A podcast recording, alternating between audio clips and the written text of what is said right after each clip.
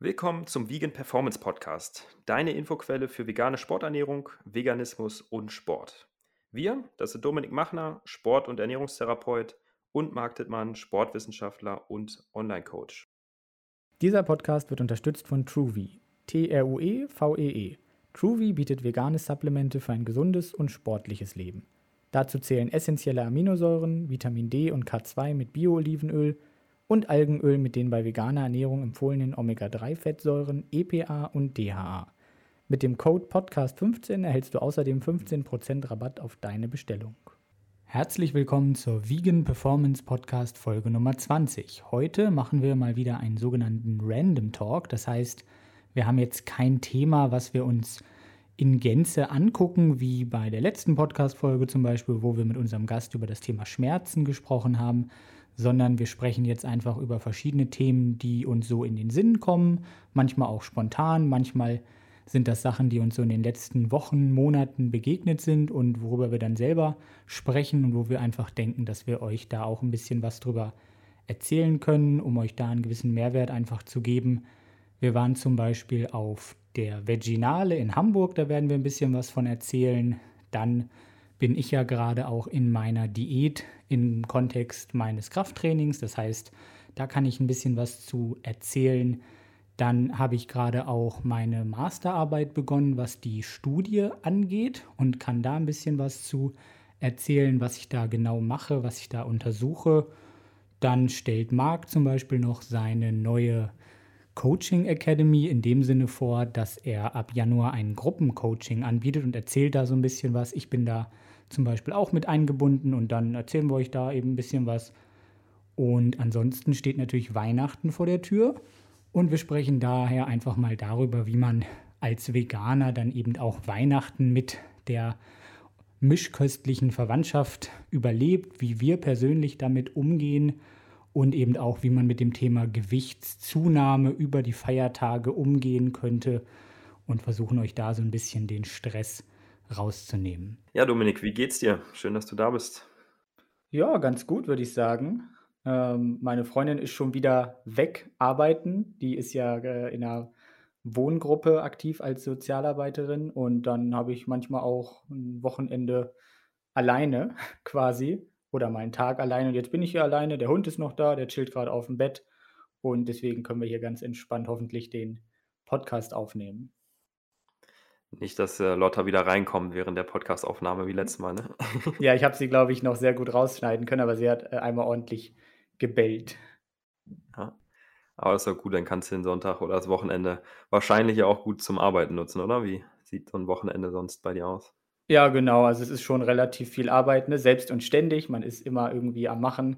So. YouTube-Kanal, Instagram, Podcast und so. Das ist natürlich auch viel Arbeit. Von daher, wenn ihr da ähm, Freude dran findet, wir euch einen guten Mehrwert bieten können, dann bewertet uns gerne. Das ist somit das Einzige, außer dass ihr irgendwie Dienstleistungen bei uns in Anspruch nehmt, das Einzige, was ihr halt tun könnt, um uns da ein bisschen eine Freude zu machen quasi.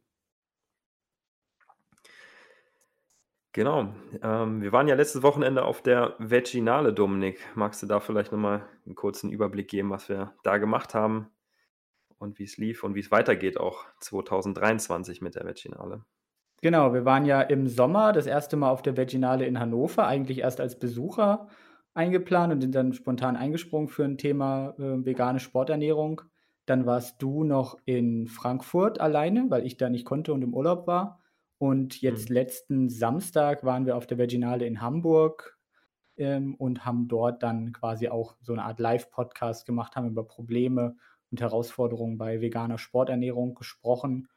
Und so wie es aussieht, ist es jetzt so, dass wir wahrscheinlich im nächsten Jahr auch bei den Veginalen in ganz Deutschland vertreten sein werden. Wir müssen uns das noch ein bisschen aufteilen, wer ist wo. Du bist ja eher im Süden, ich im Norden. Wo sind wir zusammen? Das steht noch nicht so richtig fest. Aber wahrscheinlich, wenn ihr eine Veginale bei euch habt, dann könnt ihr einfach auf der Webseite zum Beispiel mal gucken. Dann ist die Wahrscheinlichkeit recht hoch, dass wir da anzutreffen sind und ihr uns dann auch live mal hören könnt oder einfach euch auch mit uns unterhalten könnt. Glaube ich auch ein cooles Format, so dass man das wechselnd drin hat, mal du, mal ich, mal im Podcast zusammen. So gibt es dann immer noch mal unterschiedliche Inhalte und selbst wenn man irgendwie zweimal dabei ist, hat man ja noch mal unterschiedliche Sachen, ne? weil wir im Podcast ja dann so ein Thema ansprechen, so wie wir es jetzt am Wochenende auch gemacht haben. Und wenn wir selber den Vortrag halten, dann können wir auch nochmal uns speziell einem Thema zum Beispiel widmen. Ne? Das ist, denke ich, auch nochmal vom Format was anderes. Genau, das ist auf jeden Fall eine interessante Möglichkeit, da auch mit euch ein bisschen in Kontakt zu kommen. Wir kriegen dann immer wieder spannende Fragen gestellt oder Leute unterhalten sich mit uns, erzählen uns über ihre Probleme oder was halt gut läuft bei ihren äh, körperlichen und gesundheitlichen Zielen in, im Kontext der veganen Ernährung und da lernen wir selber eben auch immer wieder eine Menge. Ich finde es auch ähm, extrem wichtig, deswegen fragen wir auch so viel auf den Messen, im Podcast ähm, oder auch individuell bei Instagram oder im Austausch mit, äh, mit Menschen, mit potenziellen Kunden, äh, was die Herausforderungen sind, weil wir dadurch auch noch viel besser unseren Content, hier unsere Podcast-Inhalte gestalten können und dann auch im Coaching darauf eben eingehen können, wenn wir wissen, was die Herausforderungen sind, weil deine Herausforderungen müssen nicht unbedingt unsere Herausforderungen gewesen sein.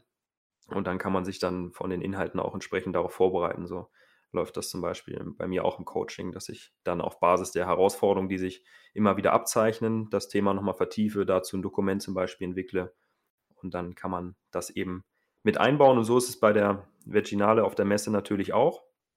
Da hatten wir sogar den Fall an Hamburg, dass ähm, eine Followerin von mir, die war zufällig über Werbung tatsächlich, wenn ich es richtig in Erinnerung habe, aufmerksam geworden auf die Messe und ist dann daraufhin ähm, ja, gekommen zu unserem Vortrag und hat dann im Nachgang auch noch ein paar Fragen gestellt, haben uns noch nett unterhalten und das ist natürlich Sache, wo wir uns auch sehr darüber freuen, wenn wir dann mal auch äh, in Real Life in Kontakt treten können und das Ganze nicht immer nur äh, in digitaler Form abläuft.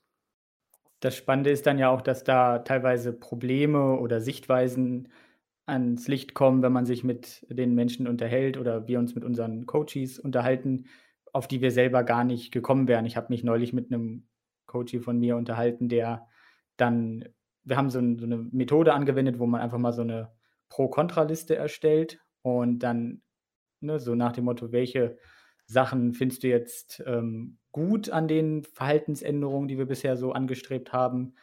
Wo gibt es aber auch Probleme? Und dann sind eben ja auf der Kontraseite Dinge aufgetaucht, an die ich jetzt nie im Leben gedacht hätte. Und das kriegt man halt dann entsprechend nur über Fragen zum Beispiel raus. Deswegen sind ja Fragen im Coaching, in der Beratung auch so wichtig. Gehören zur Motivational Interviewing dazu, sind für, ist für Therapeuten, für Fitnesstrainer einfach super wichtig, da offen und empathisch zu sein. Und das ja, üben wir dann natürlich auch auf solchen Messen zusätzlich noch glaube ich, ein ganz wichtiger Punkt, den wir uns auch nochmal in einer separaten Podcast-Folge, glaube ich, widmen sollten. Das kam ja auch gestern schon der Einfall, dass wir vielleicht nochmal den Unterschied auch so thematisieren zwischen Trainer oder Personal Trainer, Coach und Berater. Also viele setzen das ja mal gleich, verwenden das Synonym, aber tatsächlich ähm, gibt es da doch einige Unterschiede, die dann auch eine Auswirkung durchaus auf das Coaching dann haben. Und ähm, da sind die Erwartungen habe ich den Eindruck, manchmal auch ähm, etwas unklar oder auch sehr verschieden. Wenn man da mal drüber aufklärt, was so ein Coach macht versus ein Personal Trainer, weil ich werde dann auch oft als Personal Trainer irgendwie angesehen und muss dann sagen, ja, nee, ich könnte das zwar machen, aber ich bin kein Personal Trainer. Ähm, dass wir da mal die, die Unterschiede beleuchten. Das hat, glaube ich, auch nochmal einen Mehrwert und dann nochmal so ein bisschen Einblick auch quasi damit liefern können in unsere Arbeit. Ja, wir haben uns ja für nächstes Jahr schon ganz viele interessante Gäste vorgemerkt, eingeladen. Also da könnt ihr auf jeden Fall auch gespannt sein. Da wird der ein oder andere spannende Gast mit dem ein oder anderen spannenden Thema auf jeden Fall wieder vertreten sein. Äh, mhm. Wollen wir vielleicht jetzt mal unsere neue Kategorie beginnen, die Best of Instagram Messages. Das heißt, wir bekommen immer wieder Nachrichten, natürlich, weil wir uns natürlich mit euch unterhalten und, und wir schreiben mit vielen Leuten und so weiter. Und da kommen dann auch hin und wieder mal Fragen, wo man durchaus ein bisschen schmunzeln muss oder wo man einfach mal ein bisschen auch was aufklären könnte. Und vielleicht kannst du da ja mal die ein oder andere Frage vorlesen. Du hast, glaube ich, zwei Fragen mit demselben Inhalt mehr oder weniger bekommen und ich auch eine, die so ähnlich klingt, weil wir es immer wieder kriegen, ja. so nach dem Thema. Ja, ich kriege inzwischen relativ viele solche Antworten, aber das äh, war nochmal wieder eine ganz äh, witzige Formulierung. Und zwar, Hey, danke schön, dass dir meine Seite gefällt. Ich treibe gerne Sport und bin ebenfalls vegan. Bei Pizza bestelle ich dann allerdings doch normalen Käse. Das sind die klassischen Urlaubsveganer, die dann doch, wenn sie in Griechenland sind, irgendwie doch Feta-Käse bestellen müssen, weil es irgendwie dazugehört für sie zum Urlaub, äh, weil es zur, zur Tradition des Landes irgendwie dazugehören soll. Und ähm, das Ganze passt ja auch so ein bisschen in die Kerbe, ja, ich bin jetzt 80 Prozent vegan oder so. Und da muss man ja einfach sagen, okay, du bist halt Vegetarier. Du bist dann halt nicht vegan, weil erstmal ist Veganismus ja keine Ernährungsweise. Das heißt, selbst wenn du dich vegan ernährst und auf den Rest aber dann scheißt, dann bist du auch kein Veganer. Äh, dann ernährst du dich halt rein pflanzlich. Äh, und wenn man aber nicht mal rein pflanzlich isst und jetzt nicht irgendwie eine gesundheitliche Einschränkung hat, die das quasi dann notwendig macht, wo es auch dann durchaus Ausnahmen geben kann, sondern einfach nur so convenient, okay, wenn ich Pizza essen will, esse ich halt Käse. Da ist man halt nicht 80 Prozent vegan, man ist auch nicht 99 Prozent vegan, man ist dann halt vegetarisch. So. Und das muss man halt einfach verstehen. Genau, danke für die Aufklärung. Ich mag da auch noch ergänzen, dass wir das nicht verurteilen wollen, auch wenn wir da jetzt drüber schmunzeln, aber wir lesen das wirklich ähm, ganz, ganz oft jetzt, diese Sache mit 80% vegan. Ähm, und ich glaube, das geht wirklich auf ein falsches Verständnis, was ähm, den veganen Lebensstil angeht, zurück, dass man eben nicht unterscheiden kann zwischen pflanzlicher Ernährung und wirklich der veganen Philosophie. Das heißt, es ist dann wahrscheinlich auch keine böse Absicht, dass man sagt, ich bin 80% vegan. Man beschreibt dann nur seine Ernährung mit einem falschen Terminus. Ne? Also das ist ja nicht so, dass die Person sagen würde, ich lebe vegan, mache da bei Käse eine Ausnahme, sondern meistens ja so, sie sagen, hey, ich ernähre mich oder meinen dabei, ich ernähre mich relativ pflanzlich. Ja, man meint halt dann wirklich nur die, man meint halt dann wirklich nur die Ernährung. Ähm, da gibt es ja auch dieses schöne Zitat, äh, wir müssen nicht alle Veganer werden, wir müssen alle Veganer werden. Ich glaube, es ist von Markus Keller und das ist auch wirklich sehr, sehr irreführend, weil erstmal, okay, wir müssen nicht alle Veganer werden. Will man denn jetzt, dass die Welt vegan wird oder will man jetzt äh, Tierausbeutung und Grausamkeiten so weit wie möglich vermindern oder will man es nicht? Weil wenn man es will, dann müssen de facto alle Veganer werden, die es können. ähm, oder äh, nicht. Und ne, ich kann halt nicht veganer werden im Sinne von näher dran an den Veganismus Richtung 90% vegan. Das, das gibt es halt nicht. Es gibt nur 100% vegan oder nicht vegan. Also es deswegen ist das ein total bescheuertes Zitat eigentlich, keine, keine schlaue Aussage. Ja, hast du auch noch eins mitgebracht, ein, eine Nachricht? Ja, ich, ich gebe das mal sinngemäß wieder, sage ich mal. Da ging es dann darum, dass man ein bisschen geschrieben hat, ob man denn ein Coaching machen soll oder jetzt nicht. Und dann habe ich halt gefragt, ne, ob man jetzt irgendwie nochmal professionelle Unterstützung in Anspruch nehmen möchte, damit man eben die, die sportlichen, gesundheitlichen Ziele dann eben äh, auch wirklich sicher erreicht.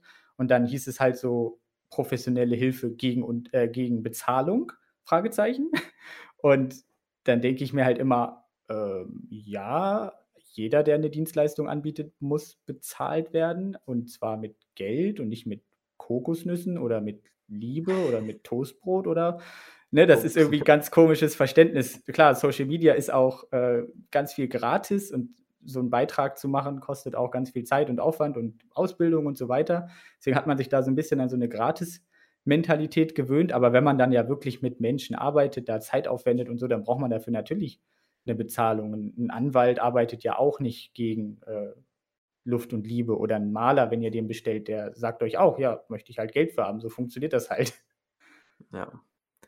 Erlebe ich tatsächlich auch ganz oft, dass dann große Angst aufkommt, wenn man sagt, hey, wollen wir uns dann auch mal virtuell sprechen? Dann kommt direkt, oh, kriege ich da eine Rechnung? Wie teuer wird, wäre das denn für mich? Ähm, kostet das was? Also ohne zu wissen, was das bringt und äh, was es kostet, ist da dann schon Angst vorab da und das ist natürlich schade, weil wir erstmal auch kostenfrei weiterhelfen. Wir in den Erstgesprächen auch gucken, ob das überhaupt passen würde für eine Zusammenarbeit. Aber ich glaube, das ist wirklich so, wie du es sagst, auch diese Gratis-Mentalität. Man bekommt sehr viel geboten bei Instagram teilweise und geht dann davon aus, dass vielleicht so ein Coaching dann auch ähm, kostenfrei ist oder manche Leute sagen auch, oh, wie lieb von dir, dass du mir das anbietest und fallen dann aus allen Wolken, wenn du dann am Ende sagst, ähm, ja, ich kann dir jetzt auch mal von meinem Coaching erzählen, könntest du dir das vorstellen oder was hättest du dafür Ziele und Erwartungen, dann sind sie am Ende überrascht, dass es dann doch darum geht, dass man eventuell auch zusammenarbeiten könnte. Ich glaube, da äh, darf sich auch noch ein bisschen was tun in der Einstellung zu dem Thema. Jetzt muss man dazu natürlich auch sagen, dass es insbesondere im Coaching-Bereich einfach oft eine sehr große Intransparenz gibt, was den Preis angeht. Also da wird dann irgendwie ganz nebulös behauptet, ja, lass uns doch erstmal ein Gespräch machen, bewirb dich doch erstmal, um zu gucken, ob wir überhaupt zusammenpassen. Und äh, am, am Ende kommt dann quasi, wenn überhaupt, der Preis irgendwie raus. Und das finde ich eigentlich auch nicht okay. Also man müsste das, wenn wirklich schon ganz transparent von Anfang an sagen, hey, wir können hier ein 15-minütiges Erstgespräch machen. Ich telefoniere auch mit meinen Patienten, wenn die an, also potenziellen Patienten telefoniere ich auch manchmal 15 Minuten. Wir sprechen darüber, kann ich der Person wirklich helfen, was kostet das und so weiter. Das gehört natürlich alles dazu und das ist auch kostenlos. Ähm, aber wenn es dann halt wirklich darum geht, eine Dienstleistung zu vereinbaren, dann muss natürlich auch ganz klar sein, okay, was kostet mich das, was bekomme ich dafür? Und da würde ich mir auch im Coaching-Bereich nochmal so ein bisschen mehr Transparenz wünschen.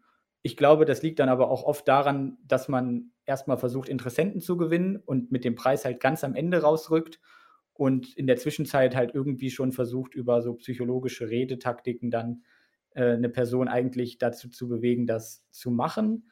Und dann kommt am Ende eben der Preis und dann will die Person das eigentlich schon und dann ist es so ein bisschen reingedrängt, obwohl ähm, die Person das vielleicht nicht gemacht hätte, wenn sie jetzt den Preis von vornherein gewusst hätte. Also ich kann das ein bisschen verstehen, finde es aber auch eben nicht unbedingt okay. Deswegen stehen auf meiner Webseite zum Beispiel auch alle Preise ganz transparent für jeden ersichtlich. Ja, wie man das letztlich in der Umsetzung macht, ist, glaube ich, individuell, weil ich kenne das auch mit diesen ähm, ja, Verkaufstechniken, die du, die du ähm, ansprichst. Die habe ich auch mal so in einem Coaching gelernt, muss aber auch sagen, dass ich ähm, da nur eingeschränkten Fan von bin. Es kann, glaube ich, letztlich helfen, wenn man die Person dann auch ohne den Preis schon zu kennen, so ein bisschen dadurch ähm, bewegt, dass man auch erstmal den Mehrwert sieht, die Transformation, weil wenn man erst den Preis sieht und danach dann die Leistung hört, dann wird es schon schwer, dann ist die kann sein, dass die Person ja schon so abgeschreckt ist, dass man sich das gar nicht mehr anhört, die Inhalte. Das heißt, es muss, glaube ich, auch schon von, von der Kommunikation ja, vernünftig aufgebaut sein, von beiden Seiten, dass das eben funktioniert. Aber eine gewisse Transparenz natürlich ganz wichtig, dass man dann zumindest am Ende, finde ich, vom ersten Kennenlerngespräch auch ganz klar sagt, was es kostet. Das finde ich aber auch.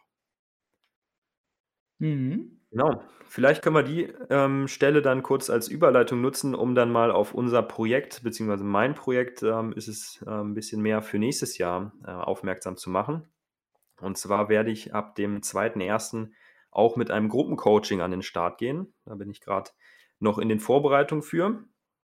Und wir haben ja, wann war es? Vor, vorgestern? Ich glaube, vor ein paar Tagen hatten wir telefoniert auch dazu, weil wir ja auch hier in dem Podcast zusammenarbeiten, Freunde sind, seit vielen Jahren quasi auch uns austauschen über die ganzen Sachen, die wir machen. Und mir kam die Idee oder der Wunsch, dass ähm, Dominik auch in meinem Coaching unterstützt. Und ähm, das ist natürlich dann sowohl in meinem Interesse als auch im Interesse von ähm, zukünftigen Klientinnen, weil dadurch haben wir noch mehr Expertise, kann man noch besser weiterhelfen. Dominik ist in mehreren Bereichen oder du bist in mehreren Bereichen ja noch spezialisierter als ich, was jetzt den Bereich Ernährungstherapie angeht, Ernährungsmedizin oder auch Schmerzen mit der, sagen wir mal, quasi physiotherapeutischen Ausbildung, die du auch ähm, genossen hast. Also da kennst du dich in dem Bereich auch richtig gut aus, besser als ich, was spezielle Übungen angeht. Und ähm, ja, deswegen dachte ich mir, dass das eben großen Mehrwert haben würde und entsprechend machen wir es jetzt so, dass ähm, du ab nächstem Jahr für das Gruppencoaching auch ähm, zur Verfügung stehen wirst. Ähm, genau in welcher Form bzw. wie oft wird sich dann noch zeigen, aber der Plan ist, dass äh, mindestens einmal die Woche dann auch Dominik die Möglichkeit haben wird, ähm, da zu unterstützen, zu coachen im Gruppensetting. Und das wird quasi dann die 1 zu 1 Betreuung, die ich aktuell im Angebot habe, noch erweitern. Auch da haben wir darüber gesprochen, dass es die Option geben wird, dass Dominik ähm, ja, ein bis mehrere Einheiten im Preis inkludiert äh, übernehmen kann, wenn eben aus seinem Themenbereich, wo ich dann äh, mit meiner Kompetenz an die Grenzen komme, er unterstützen kann. Das heißt, in dem Premium-Paket quasi in der zwölfwöchigen oder 24-wöchigen Zusammenarbeit eins zu eins mit mir kann man on top auch noch mit Dominik, mit dir, ähm, ja, Termine vereinbaren, wenn man zum Beispiel, wird auch eine Klientin, die hat relativ große Probleme mit der Schulter, kann nicht so gut trainieren und der werde ich jetzt auch noch anbieten, dass sie eben kostenfrei dann im Coaching inkludiert mit Dominik auch noch sprechen kann. Und äh, ja, und das ist so der Plan für nächstes Jahr, da einen richtigen Stundenplan zu entwickeln, dass man ähm, ja in vielen Bereichen auch im Gruppensetting motiviert wird und da seine Ziele erreichen kann. in 2023. Genau, das ist ja einfach ganz sinnvoll, wenn man jetzt sagt, man macht eben ein Fitness-Coaching, da sollen die Leute fitter werden, Muskeln aufbauen, schneller werden, ausdauernder werden, Körperfett abbauen, was auch immer, was dann ja deine und meine Spezialität ist. Ich würde sagen, da kennen wir uns beide recht gut aus. Aber wenn es dann eben um Leute geht, die noch Unverträglichkeiten haben oder Darmerkrankungen meinetwegen oder zu hohe Cholesterinwerte oder whatever, irgendwelche Sachen, die halt therapeutisch behandelt werden müssen, da kommst du halt an deine Grenzen ran und ist auch gut, dass du das erkennst. Und ähm, genauso, wenn es eben um Menschen mit Schmerzen geht, mit strukturellen Schädigungen, meinetwegen Arthrose oder äh, irgendwie eine Schleimbeutelentzündung oder was auch immer, dann kann ich da dann eben auch ergänzend zu deinem Wissen äh, helfen. Und dementsprechend denke ich, ist das eine ganz gute Kombination, um da den bestmöglichen Mehrwert bieten zu können. Also es ist dann ja quasi eine, eine Leistung, die dem eines Physio-Sporttherapeuten, Ernährungstherapeuten und äh, Coaches entspricht und alles, alles in einem. Und das ist dann, finde ich, schon sehr, sehr gut und habe ich so ehrlich gesagt auch noch nicht so oft gesehen in der, in der Masse dann quasi. Also der Plan ist dann auch, diesen Stundenplan noch zu erweitern. Du hattest jetzt die Idee noch reingebracht, äh, noch einen Experten, was das Thema Kochen angeht, äh, mit reinzuziehen. Das finde ich auch sehr cool, den Gedanken. Und ich hatte noch den Plan, auch eine ähm, Kollegin und Freundin äh, noch mit zu involvieren, die sich in dem Bereich ja, Sozialkompetenzen, Mindset in dem Bereich ähm, ja, auf, aufhält, bewegt. Und ich glaube, das ist eben auch ein sehr wichtiger Part oder das sind alles wichtige Parts, die dann helfen können, ja, so ein Rundumpaket zu schnüren, dass man ja einfach in allen Bereichen möglichst gut unterstützt werden kann und sich da auch sicher fühlt und keinen Bereich hat, wo man irgendwie noch Unklarheit hat. Genau. Und jetzt ist der Werbeblock zu Ende. Werbeblock zu Ende, genau. Genau. Ja, dann würde ich sagen, kommen wir doch vielleicht mal zu meiner Diät als nächstes Thema. Da wollten wir letztes ja. Mal schon drüber sprechen, haben das aber nicht so wirklich hinbekommen. Was hältst du davon? Ja, finde ich auch sehr spannend, jetzt äh, zu hören, wie es bei dir da läuft. Zur Weihnachtszeit hin ist das ja womöglich ein bisschen schwieriger. Also ich beneide dich nicht darum. Ich bin ja gerade im Aufbau, ähm, esse da äh, wirklich immer mindestens bis zur Sättigung. Da würde mich mal interessieren, wie es bei dir läuft, wie lange du schon dabei bist, was dein Ziel ist, was du jetzt vielleicht auch in der Winterzeit für Herausforderungen da siehst. Erzähl mal ein bisschen. Ja, ich bin ja eher jemand, das wissen die, die jetzt schon öfter zugehört haben, der jetzt eher schlechter zunimmt und dem es eher ein bisschen leichter fällt abzunehmen. Und deswegen ist das für mich jetzt in der Winterzeit aktuell auch noch nicht so das Riesending. Vielleicht, wenn der Körperfettanteil irgendwann sehr, sehr niedrig wird, dann fängt man durchaus ein bisschen mehr an zu frieren. Aber das habe ich jetzt aktuell noch nicht. Ähm, wo bin ich gestartet? Ich bin gestartet so bei ungefähr 80 Kilo, 79,5 irgendwie so.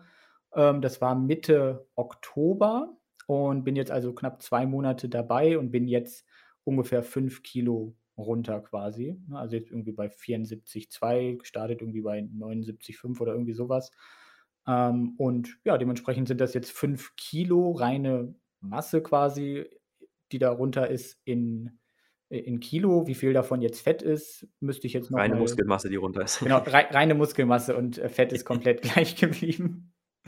nee, in dem Fitnessstudio, wo ich bin, da, die haben da auch so eine Bioimpedanzwaage, aber die letzten Messungen, die waren nicht so wirklich standardisiert und dann hatte ich tatsächlich von der ersten Messung mit 79,5 zur zweiten Messung, wo ich irgendwie so 76,5 oder so hatte, habe ich angeblich äh, Muskelmasse abgebaut und Fett aufgebaut, obwohl ich drei Kilo weniger hatte.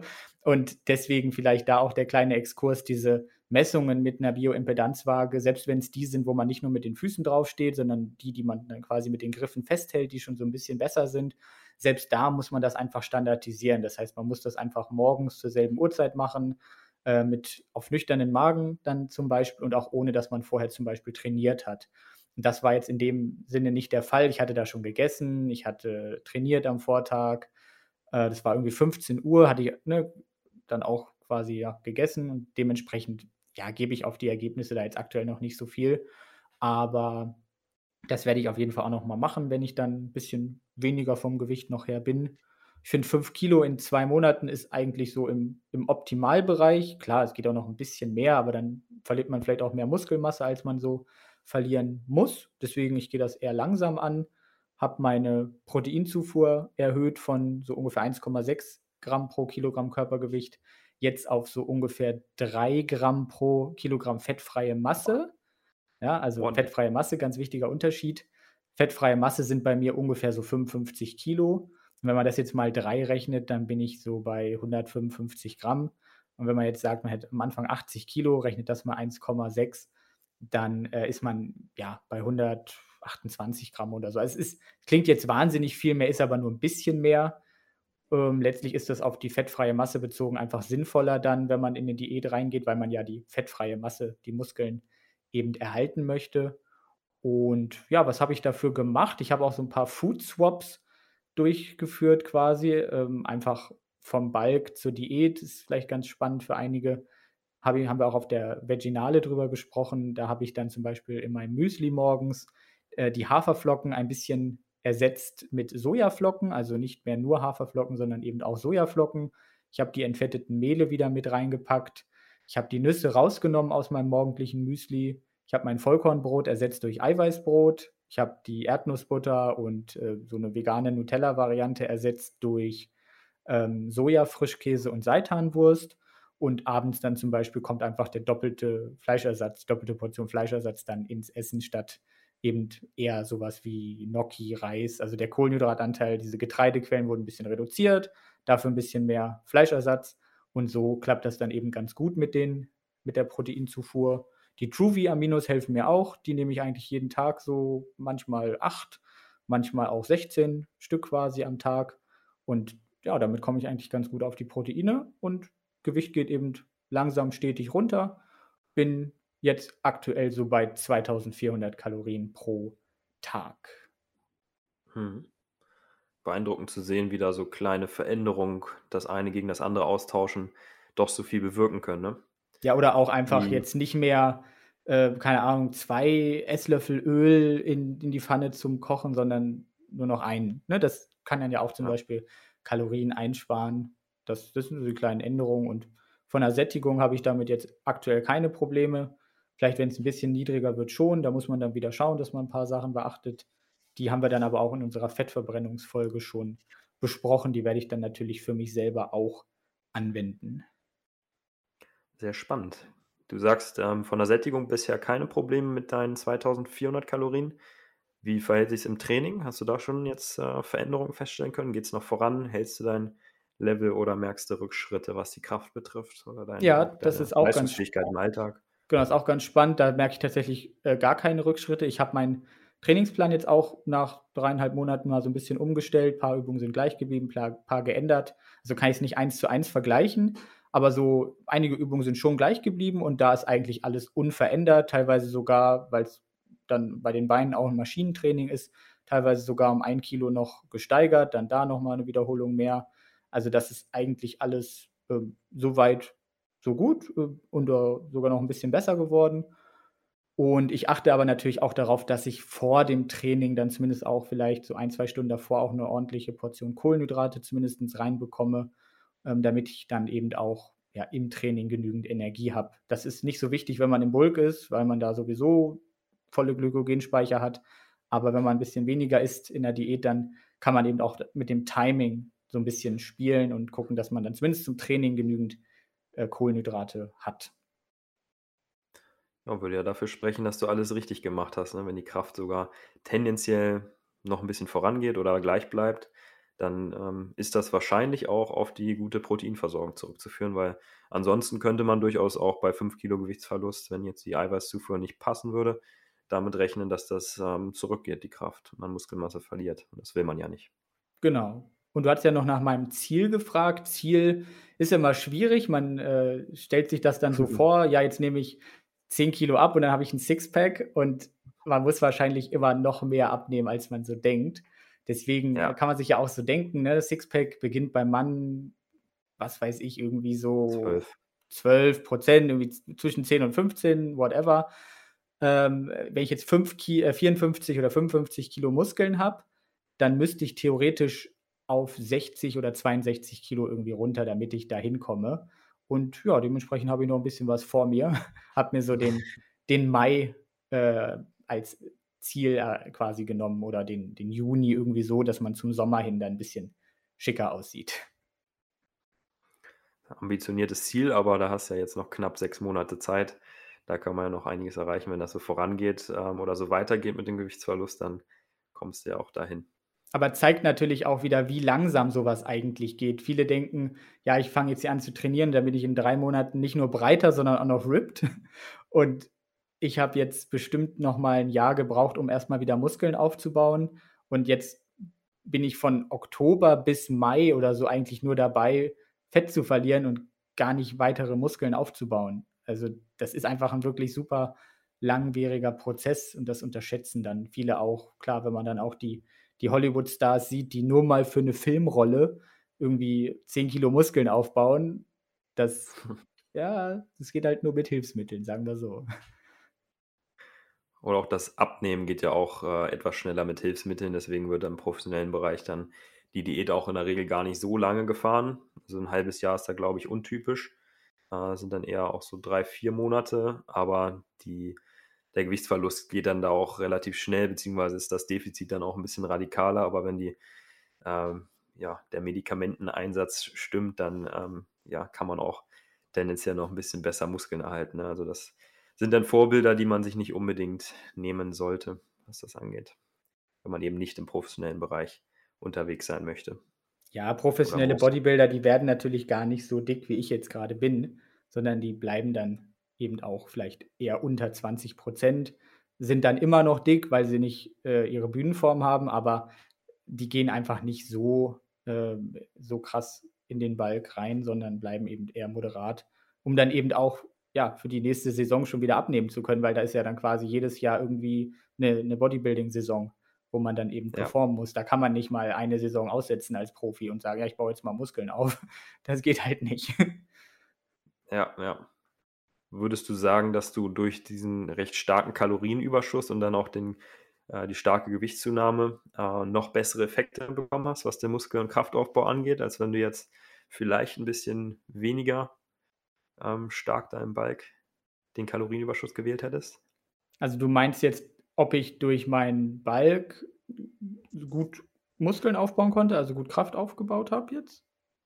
Ja, das denke ich ja mal, aber ob du das vielleicht auch mit ein bisschen weniger Kalorienüberschuss im gleichen Maße realisieren hättest können, weil im Bodybuilding macht man es ja eher so, dass man inzwischen zumindest, dass man nicht so viel an Körperfett zunimmt äh, im Vergleich zur Diät, ähm, weil man eben ja wenig Zeit hat, um wieder auf in Form zu kommen. Und es gibt ja auch Leute, die sagen, ja, ich will das ganze Jahr über ripped sein und trotzdem Muskeln aufbauen.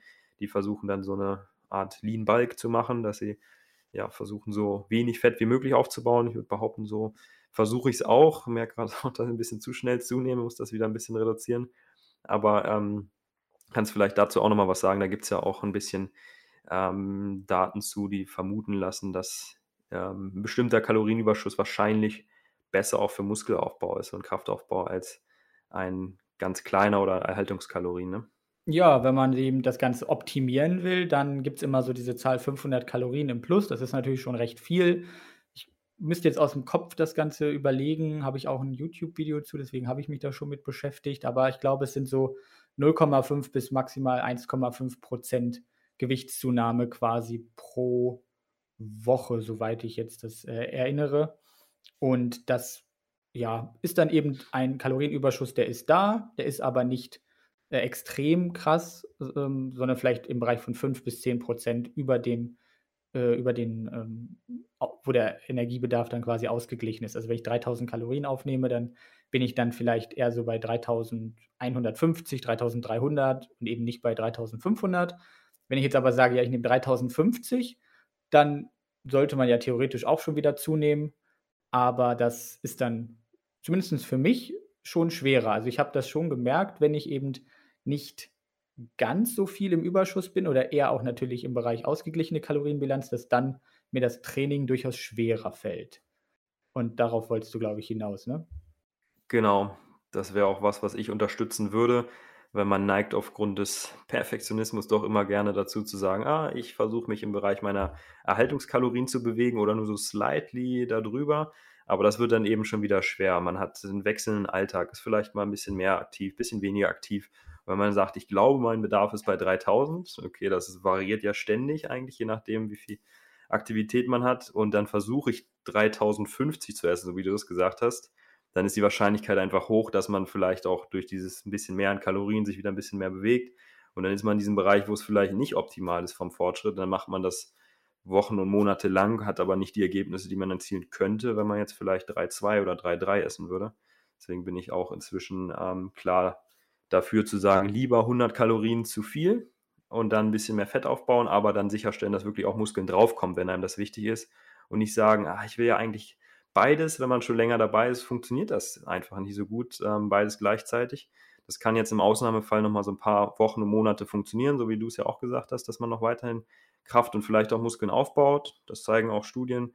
Aber so professioneller man ist, so länger man das Ganze schon macht, desto schwieriger wird das und desto eher würde ich da auch oder würden wir dazu raten, dann auch einen Kalorienüberschuss zu wählen, um eben sicherzustellen, dass man auch wirklich mhm. Muskelmasse aufbaut und ähm, dann entspannt man sich meistens auch mit der Zeit vom Körperbild ein bisschen. Das ist ja psychologisch auch gar nicht so leicht da nach einer Phase, wo man längere Zeit auf einem Level war, so im Sommer, wo man gesagt hat, oh, bin ich zufrieden mit.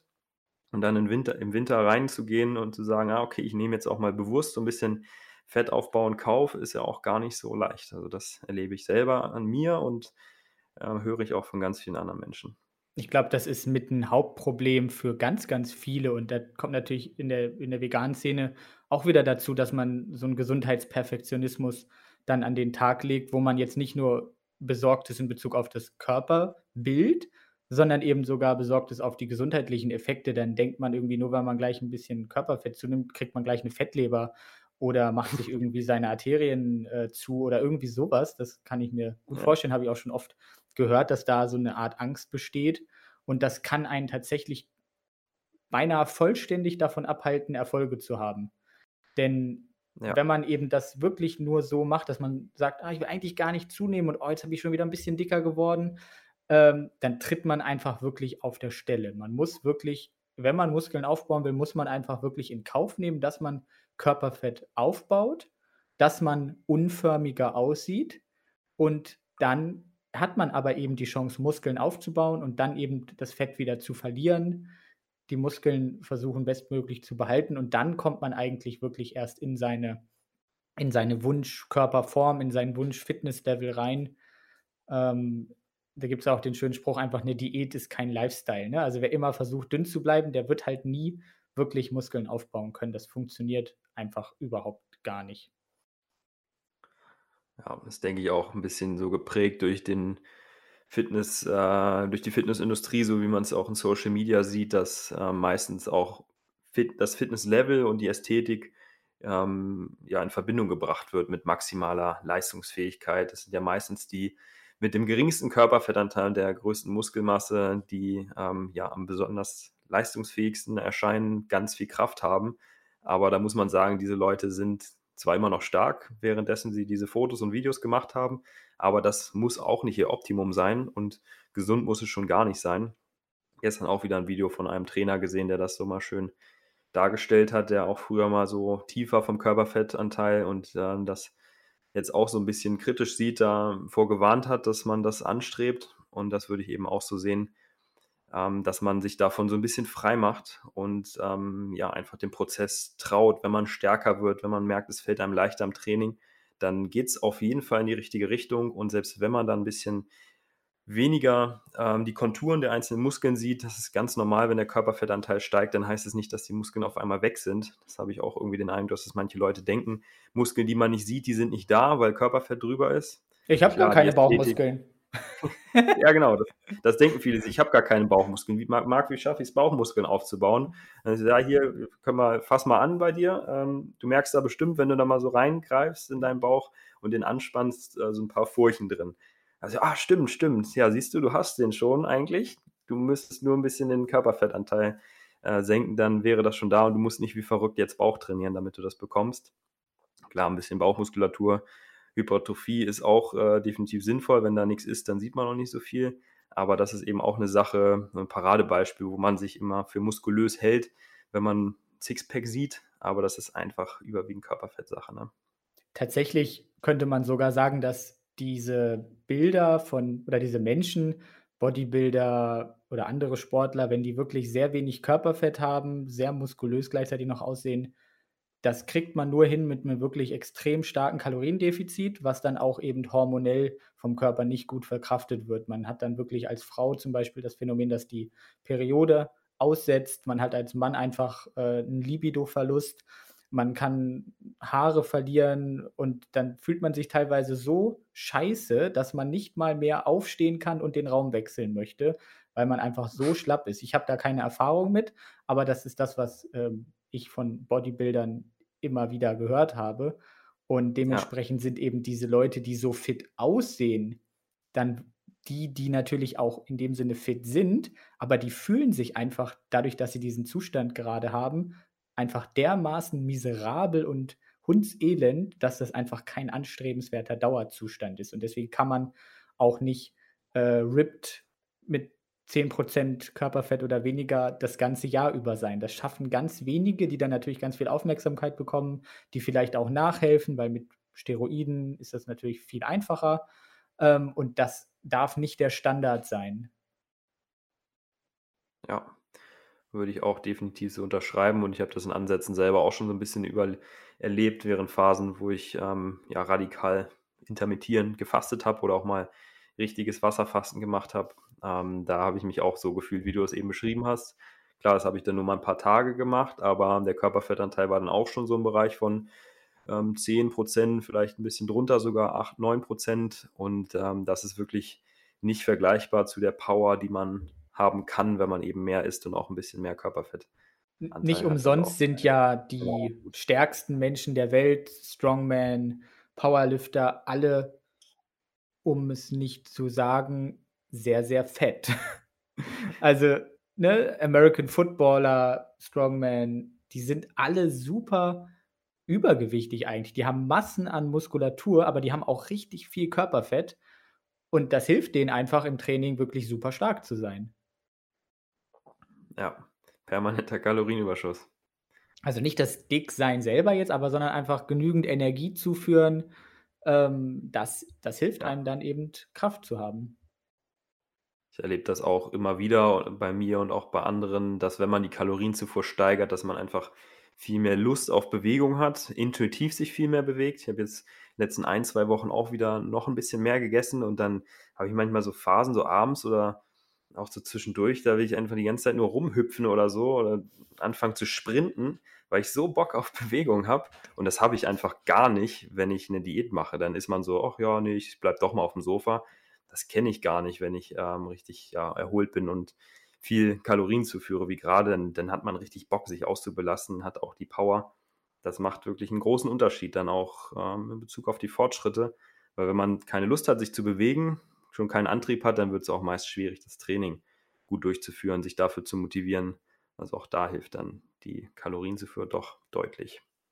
Oder genau. zum Beispiel jetzt auch, wenn viele frieren im Winter. Das äh, beobachte ich auch bei mir und äh, bei anderen ganz viel, dass wenn man die Kalorienzufuhr steigert, dass man auch ja nicht mehr so schnell friert, einem wird wärmer und das ist natürlich auch sehr nützlich im Winter. Ne? Ja, absolut. Kann man Heizkosten sparen. okay, wollen wir vielleicht dann einfach mal überleiten zum Thema Weihnachten, Silvester, Feiertage? Ich glaube, das kann da ganz gut anschließen. Klar, ja, da wird jetzt in den nächsten Tagen, Wochen jeder drüber sprechen. Ab Januar geht es dann wieder los mit neues Jahr, Fortsätze, äh, Vorsätze, nicht Fortsätze und Vorsätze und so weiter. Aber wir machen auch einfach mal mit und versuchen da einerseits so ein bisschen zu beruhigen, dass man eben nicht äh, immer über die Feiertage jetzt super viel Körperfett wirklich aufbaut, sondern dass das eigentlich eher da gibt es so einen schönen Spruch, man wird nicht dick zwischen ja, äh, Weihnachten und Silvester, sondern man wird dick zwischen Silvester und Weihnachten. Also ja. die, das, das ganze Jahr zählt natürlich und nicht diese paar Feiertage, die es im Jahr gibt mit Ostern und Geburtstag und Thanksgiving, was es in den USA gibt und Weihnachten dann. Ich hatte jetzt auch eine Patientin, die hat gesagt, oh, ich habe so gut durchgehalten, habe ich 20 Kilo abgenommen und dann habe ich an Weihnachten irgendwie ein Leberwurstbrot gegessen und dann habe ich, gesagt, scheiß, hab ich gesagt, scheiß drauf und habe ich alles wieder zugenommen. und das, das ist natürlich auch so eine Alles- oder Nichts-Einstellung, die man einfach nicht gebrauchen kann. Deswegen einfach erstmal entspannt euch so ein bisschen, wenn es jetzt um die Feiertage geht. Ihr könnt nicht extrem viel zunehmen, einfach weil das einfach vom Kalorienüberschuss her gar nicht geht. Euer Körper da auch so ein bisschen gegensteuert. Wenn ihr euch mit 1000 Kalorien überfresst, dann habt ihr nicht 1000 Kalorien Überschuss quasi. Ähm, andererseits gibt es aber auch Studien, dass wirklich Leute über Weihnachten recht viel zunehmen oder an Feiertagen speziell. Da gibt es dann so schöne Kurven. So an Ostern kommt ein bisschen was dazu, was dann im Nachhinein nicht wieder komplett runtergeht. An Weihnachten kommt was dazu, was nicht wieder komplett runtergeht. Und deswegen bitte auch nicht komplett übertreiben und sagen, ja, jetzt ist mir alles scheißegal. Ähm, das ist auch nicht sinnvoll. Also versucht da einfach so einen Mittelweg zu finden, dass ihr euch ein bisschen was gönnt, ein bisschen äh, vegane Schoki, ein bisschen vegane Plätzchen, ähm, mit, mit der Familie essen, das Genießen, das Zusammensein genießen, lecker essen, aber eben nicht komplett übertreiben, aber sich auch nicht komplett geißeln und dann das Soziale komplett vernachlässigen. Ich finde, was ich immer wieder beobachte, ist, dass man schnell in dieses reinkommt, ähm, des, des Überessens. Man spricht ja immer, ja, man will sich ja mal was gönnen, genießen, ist ja vollkommen legitim und auch gut. Äh, und das wird auch nicht den Gewichts, äh, die Gewichtszunahme erklären, äh, das Lebensmittel an sich jetzt, sondern dieses, oh, ich bin komplett übersättigt und esse dann noch was irgendwie und noch was. Dann gibt es hier nochmal was und da nochmal was. Dann will man irgendwie vielleicht höflich sein, ich weiß es nicht, ähm, dass man dann überall so viel äh, noch Nachschlag nimmt, was weiß ich. Ähm, man könnte ja auch einfach sagen, ich esse schon alles, aber ich höre dann schon auch mit den ersten Sachen vielleicht ein bisschen früh auf, dass ich mir noch einen Nachtisch gönnen kann, dass ich noch die Schokolade oder die Kekse zwischendurch essen kann, weil das passt ja alles rein. Man muss diese Lebensmittel ja nicht weglassen, sondern man muss ja nur gucken, dass das ja dann in Summe ungefähr in dem Bereich ist, wo man dann ja gesättigt ist und nicht da wie so ein Stein auf dem Sofa liegt anschließend. Das muss ja nicht sein, aber ich kenne es eben von mir selber auch, dass ich das früher immer gemacht habe. Aber es ist einfach super unangenehm, kennt ja, glaube ich, auch jeder, wenn man dann so viel gegessen hat und sich gar nicht mehr bewegen kann, Bauchschmerzen hat, da aufgebläht ist ohne Ende, das, das ist ja dann auch kein Genuss mehr. Und wenn man sich das vielleicht vorher mal überlegt und sagt, oh, ich höre vielleicht doch auf in, ab dem Moment, wo ich dann vielleicht das erste Aufstoßen oder so kriege und ähm, nehme dann nicht doch dreimal noch nach, dann kann das auch schon sehr helfen, dass man an diesen zwei, drei, vier Tagen ähm, nicht jedes Mal 1000 Kalorien im Überschuss ist, weil das wird dann tatsächlich schon schwer durch intuitive Bewegung ähm, zwischen den Feiertagen oder auch nachträglich wieder runterzukriegen. Das gelingt dann wahrscheinlich nicht ganz. Genau, also wie gesagt, einfach so einen Mittelweg versuchen zu finden. Geht ja auch ein bisschen wieder Richtung intuitives Essen. Das heißt, man kann eben versuchen, einfach ein bisschen in sich reinzuspüren und zu gucken, okay, wann bin ich denn jetzt wirklich satt? Okay, Eis oder was weiß ich, Nachtisch, Schokolade, was passt natürlich immer noch rein, aber der Körper sagt einem eigentlich meistens dann auch, wenn er wirklich nicht nur vom äh, körperlichen her genug hat, sondern wenn es auch physisch, äh, psychisch quasi äh, reicht. Also ne, das erste Stück Schokolade schmeckt immer noch am geilsten und das letzte ist dann auch schon weniger geil. Und ja. dementsprechend auch einfach das Genießen wieder äh, versuchen zu lernen. Da gibt es auch so schöne Techniken, kann man mit Schokolade zum Beispiel machen, dass man erstmal daran riecht, dass man sich dann erstmal äh, vorstellt, wie, wie das wäre, das Ganze zu essen. Dann nimmt man sich so ein kleines Stückchen zum Beispiel, also nicht so ein kleines Stückchen, sondern so eine kleine Ecke zum Beispiel. Und dann isst man dieses Stückchen Schokolade wirklich in irgendwie in fünf Minuten und schlingt es eben nicht so äh, unachtsam einfach runter, weil dann hat man ja auch eigentlich gar nichts von dem Geschmack. Und dementsprechend hat das dann auch eben mit Genießen nichts zu tun, wenn man äh, eine 300 Gramm Tafel Schokolade in äh, zehn Minuten isst. Das hat ja nichts mit Genuss Boah. zu tun. Achtsamer Genuss ist das Stichwort, ne? Genau. Kann ich auch sehr unterschreiben. Was ich ähm, noch empfehlen würde, was mir gerade einfiel, mh, kannst ja auch mal sagen, was du davon hältst, aber ich würde befürworten, dass man, wenn man jetzt mittags bei Omi ist und abends bei Opi, dass man trotzdem morgens auch sein Frühstück wie gewöhnlich einnimmt, dass man ja so eine gewisse Basis schon mal hat, vorgesättigt ist und dann nicht sagt, oh, ich esse ja mittags und abends schon so viel, deswegen lasse ich jetzt mein Frühstück, was ich normalerweise habe, weg, damit ich dann da auch noch was essen kann. Genau, also Frühstück weglassen ist auf jeden Fall, das zeigen ganz viele Studien, keine besonders gute Idee. Ähm, der Stoffwechsel ist quasi morgens einfach effizienter, jetzt nicht was Kalorien oder so angeht, sondern eher was dann zum Beispiel Verstoffwechselung von Fett und Kohlenhydraten angeht. Da sind wir morgens besser. Deswegen sollte man eben vielleicht auch die größte Mahlzeit des Tages eher morgens zu sich nehmen. Da gibt es ja auch diesen schönen Spruch, der ist dann durchaus mit einer gewissen Wahrheit versehen. Äh, morgens wie ein Kaiser, mittags wie ein König und abends wie ein Bettelmann, irgendwie sowas.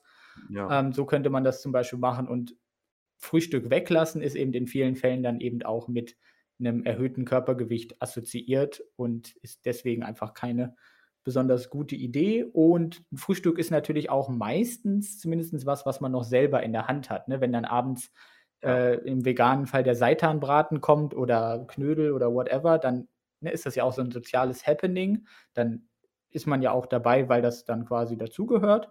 Und ein Frühstück kann man ja aber vielleicht, äh, außer man macht jetzt auch so ein Familienfrühstück, dann kann man das ja vielleicht selber gestalten und kann dann auch wieder schauen, dass es ein bisschen gesünder gestaltet ist, nicht so kalorienreich oder eher proteinreich.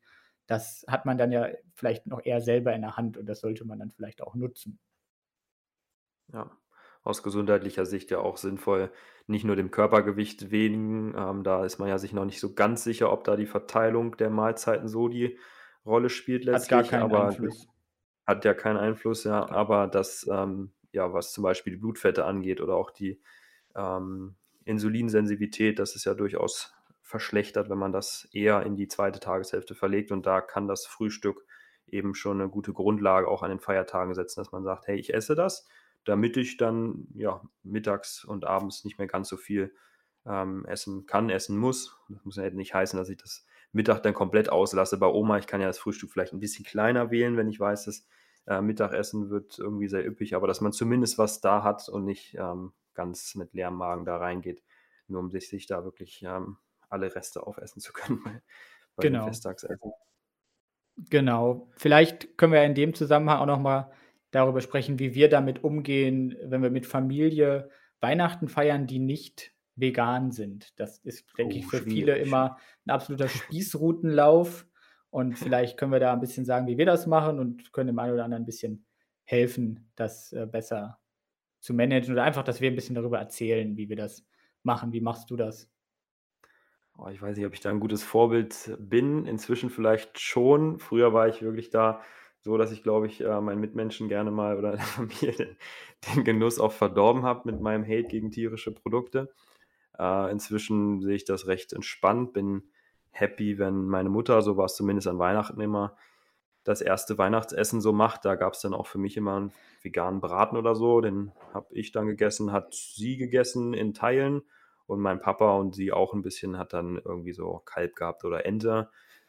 Klar, mache ich jetzt keine Luftsprünge, wenn ich sehe, dass die äh, da Fleisch essen. Ähm, und jetzt inzwischen aus ethischen Gründen. Äh, früher habe ich immer gesagt, ja, ihr solltet das nicht essen, das macht euch krank. Das sage ich jetzt nicht mehr. Aber ja, man kann, glaube ich, mit einem guten Beispiel vorangehen, äh, zeigen, hey, hier der Seitanbraten oder was auch immer, der schmeckt auch sehr lecker. Das klappt dann zum Beispiel bei meinen Eltern auch gut. Die sind dann davon auch begeistert, ähm, essen das auch und dann isst man natürlich tendenziell ein bisschen weniger Fleisch und teilt sich das vielleicht dann auf, isst dann das in den Folgetagen dann ähm, auf und ja, dadurch ist ja dann auch schon mal so ein bisschen was passiert. Und äh, bei Großeltern oder bei der sonstigen Familie, da ähm, habe ich auch keinen sonderlichen Einfluss. Da muss ich ähm, ja das auch über mich ergehen lassen. Aber ich glaube, das ist auch hier das Beste, wenn man einfach zeigt, ey, das kann auch sehr gut schmecken, wenn man das Ganze äh, rein pflanzlich macht. Und wenn man dann auch ein gutes Vorbild ist, was ähm, die Gesundheit angeht, wenn man fit aussieht, wenn das schmeckt, ähm, dann können sich die anderen, glaube ich, auch ein, Vor äh, ein Beispiel daran nehmen zukünftig und das zumindest auch mal probieren und dann vielleicht auch früher oder später in Frage stellen, ob sie das denn überhaupt brauchen, die Weihnachtsgans oder was es da auch immer gibt. Ja, ich denke, es ist einfach ganz wichtig, dass man ganz klar kommuniziert, dass man das nicht gut findet, ähm, also den ethischen Ernst dabei quasi nicht vergisst, aber dass man eben auch, ja, dann das Ganze nicht vielleicht versucht, jedes Mal an Weihnachten wieder auf den Tisch zu bringen, weil das ist auch wieder so eine Diskussion. Es gibt ja auch so Leute wie zum Beispiel die militante Veganerin auf YouTube, die dann, ja. sagen wir mal, sehr provozierend auf die Leute zugeht. wo man sich dann fragen kann, okay, ist das jetzt der richtige Weg, mit den Leuten zu kommunizieren? Ähm, aber wir wissen einfach nicht, ob sie jetzt dadurch mehr Veganer erzeugt oder ob sie mehr Leute abschreckt. Das, da gibt es keine Daten zu. Von daher ist es nicht ganz klar, was man da jetzt eben empfehlen sollte. Aber ich denke, aus einer rein persönlichen Perspektive ist es nicht so empfehlenswert, jedes Jahr an Weihnachten dann jedes Mal wieder den Familienmitgliedern eine Predigt zu halten, dass das alles so grausam ist und dass die Tiere ausgebeutet werden und so. Das ist natürlich so. Ähm, vielleicht kann man es halt einfach mehrfach betonen, wie da die eigene Sichtweise ist und dann äh, aber auch quasi das Kriegsbeil, zumindest bei so einem Familienfest, dann begraben. Ich muss da gerade an das äh, Reel von Anna denken. Ich weiß nicht, ob du es gesehen hast, wo sie so zeigt, wenn Leute sagen, veganes Essen ist eklig und dann aber im Truthahn Gemüse in den Arsch schieben. ja, da gibt es auch so ein schönes YouTube-Video mit so einer amerikanischen Omi. Die ja, dann, die ist auch, äh, ja, die ist auch super. Ähm, so typisch Thanksgiving und jetzt pack, machen wir einen Truthahn, so nach dem Motto, äh, wir stecken einen Truthahn in einen Truthahn. Oh, oh, das ist aber eklig. Nee, wir machen das mit Tofu jetzt so. ja, das ist ging halt, auch voll viral die letzten Jahre. Ist natürlich auch wieder die Frage, wollen wir Tiere mit Ekel assoziieren? Wollen wir sagen, dass Tiere eklig sind? Natürlich sind sie das nicht. Es sind Lebewesen, die wir auch schützen wollen als Veganer. Aber dann eben zu sagen, ja, veganes Essen ist eklig und dann aber gleichzeitig eben sowas zu machen, ist dann auch wieder ein hm, bisschen komisch. Ist ja genauso wie äh, du isst vegane Wurst. Weißt du überhaupt, was da drin ist? Äh, ja, ich gucke hinten auf die Verpackung und dann sehe ich alles, was drin ist. Und bei deiner Wurst äh, siehst du aber nicht, was alles da reingegangen ist an Tierteilen. Ja, das ist auch so ein Paradebeispiel. Die Leute haben sich null damit beschäftigt, was in ihrem Essen drin ist, haben aber Angst davon, was in, darüber, davor, was in den äh, Fleischersatzprodukten drin ist. Das ist ein Klassiker. Höre ich auch immer wieder. Ah, so viele Zusatzstoffe. Genau, die sind aber ja. ja getestet und sicher und deswegen kann man das alles soweit machen. Genau, hast du noch weitere Sachen, die dir einfallen würden an Weihnachten? Ich überlege gerade von der Kommunikation. Ich glaube, ich würde nur noch ergänzen, vielleicht die Aktivität nicht ganz aufzugeben in der Kombination zu dem Weihnachtsessen. Das wollte ich eben noch sagen, dass man eben nicht sagt, ich mache äh, vier Festtage, wo ich richtig reinhaue, aber lass dann den Sport auch ganz weg in der Kombi. Also das würde ich nicht empfehlen. Klar, wenn man irgendwie bei Familie zu Gast ist, kann man vielleicht nicht in sein Fitnessstudio gehen oder seine Sportart, die man sonst macht, ausüben.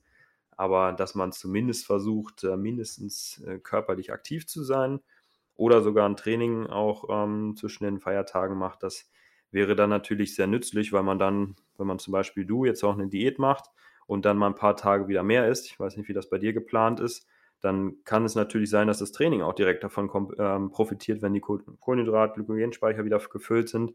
Dann hat man eine bessere Performance im Training und kann diese Phase auch mal gezielt dann nutzen. Aber da den Sport ähm, nicht zu vernachlässigen wäre, auch wenn das eben praktisch umsetzbar ist, zu empfehlen. Ja, das ist ja wie so dieses Thema Urlaub. Ne? Jetzt habe ich eine Woche Urlaub, ich kann nicht trainieren, die Leute machen sich total verrückt.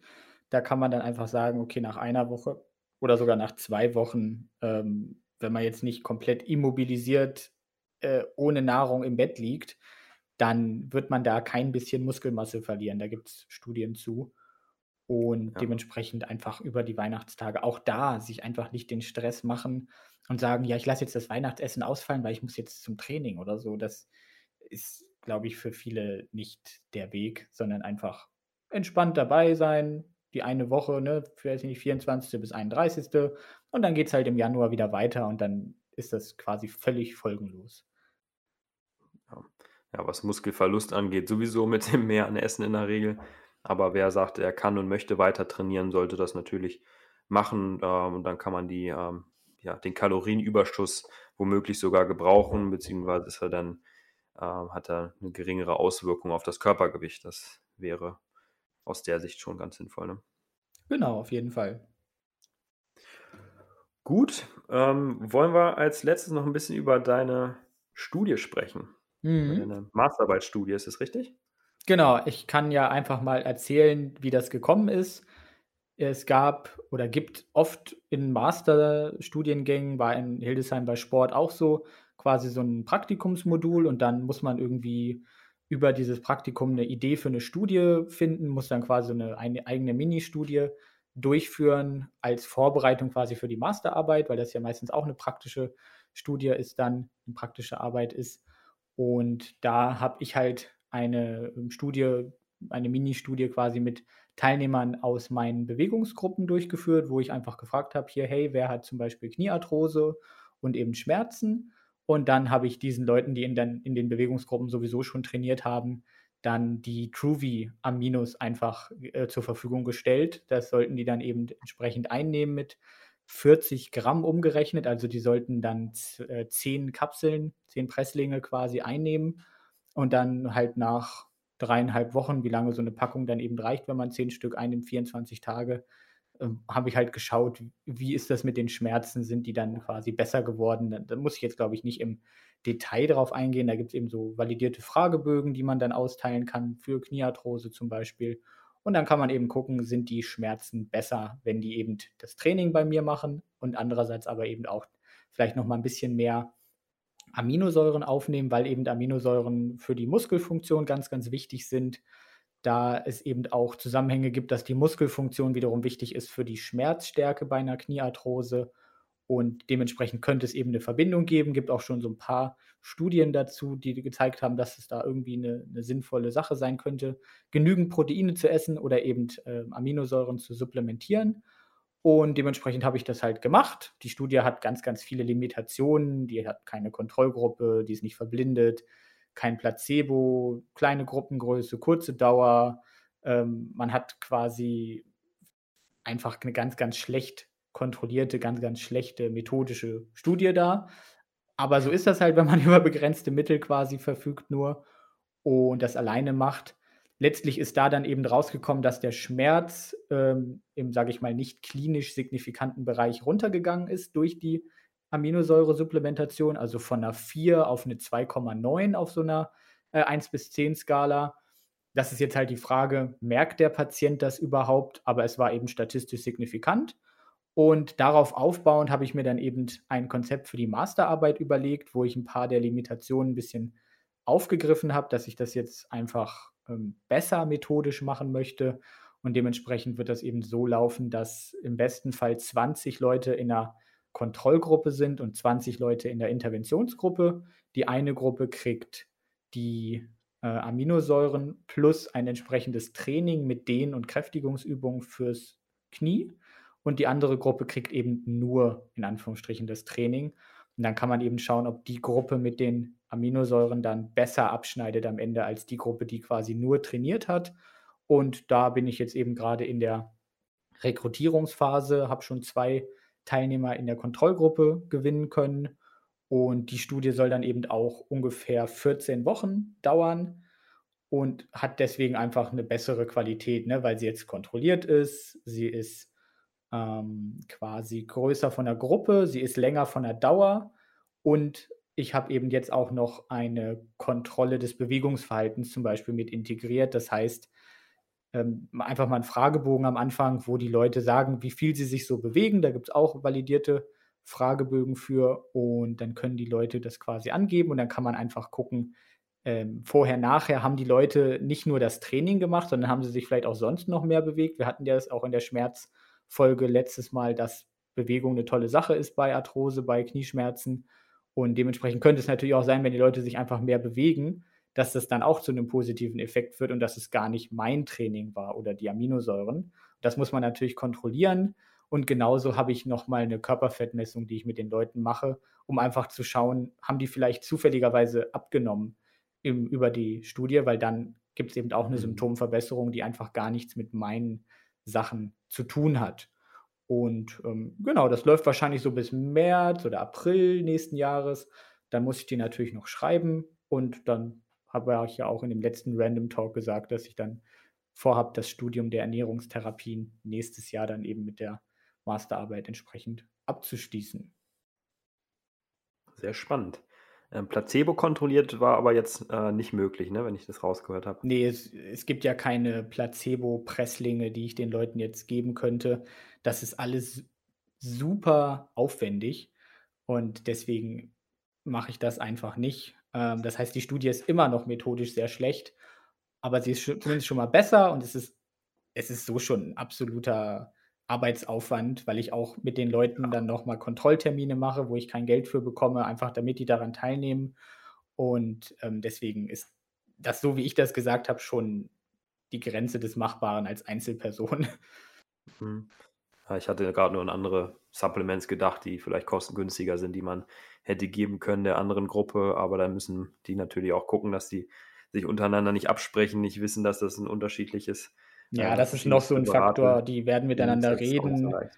Ähm, die Leute fragen ja auch: „Ja, warum soll ich denn diese Proteine jetzt einnehmen?“ Wenn ich dann sage: „Ja, das könnte Ihnen bei den Schmerzen helfen“, dann ist das natürlich 'n Placebo, den ich setze und Ja, positive schon Erwartungshaltung. machen. Ja. Ist schwierig, schwierig, ja. Das sehen viele immer nicht, die sagen: „Ah, Studie hier und da“, aber das sollten wir auch noch mal aufgreifen als Podcast-Thema, dass man da mal vielleicht so 'n kleinen Überblick auch gibt. Ähm, da hast du ja auch Videos bei YouTube zu, aber ich denke, das wäre für 'n Podcast auch noch mal ganz interessant, dass man über Ja, so solche 'n Themen mal so 'n bisschen spricht, das relativiert, dass wenn Leute von Studien sprechen, dass eben die Methodik auch ganz, ganz wichtig ist, dass sie 'n Un 'n Unterschied machen kann. Im Zweifelsfall hat das dann 0 Aussagekraft oder es ist 'n interessanter Hinweis, ne?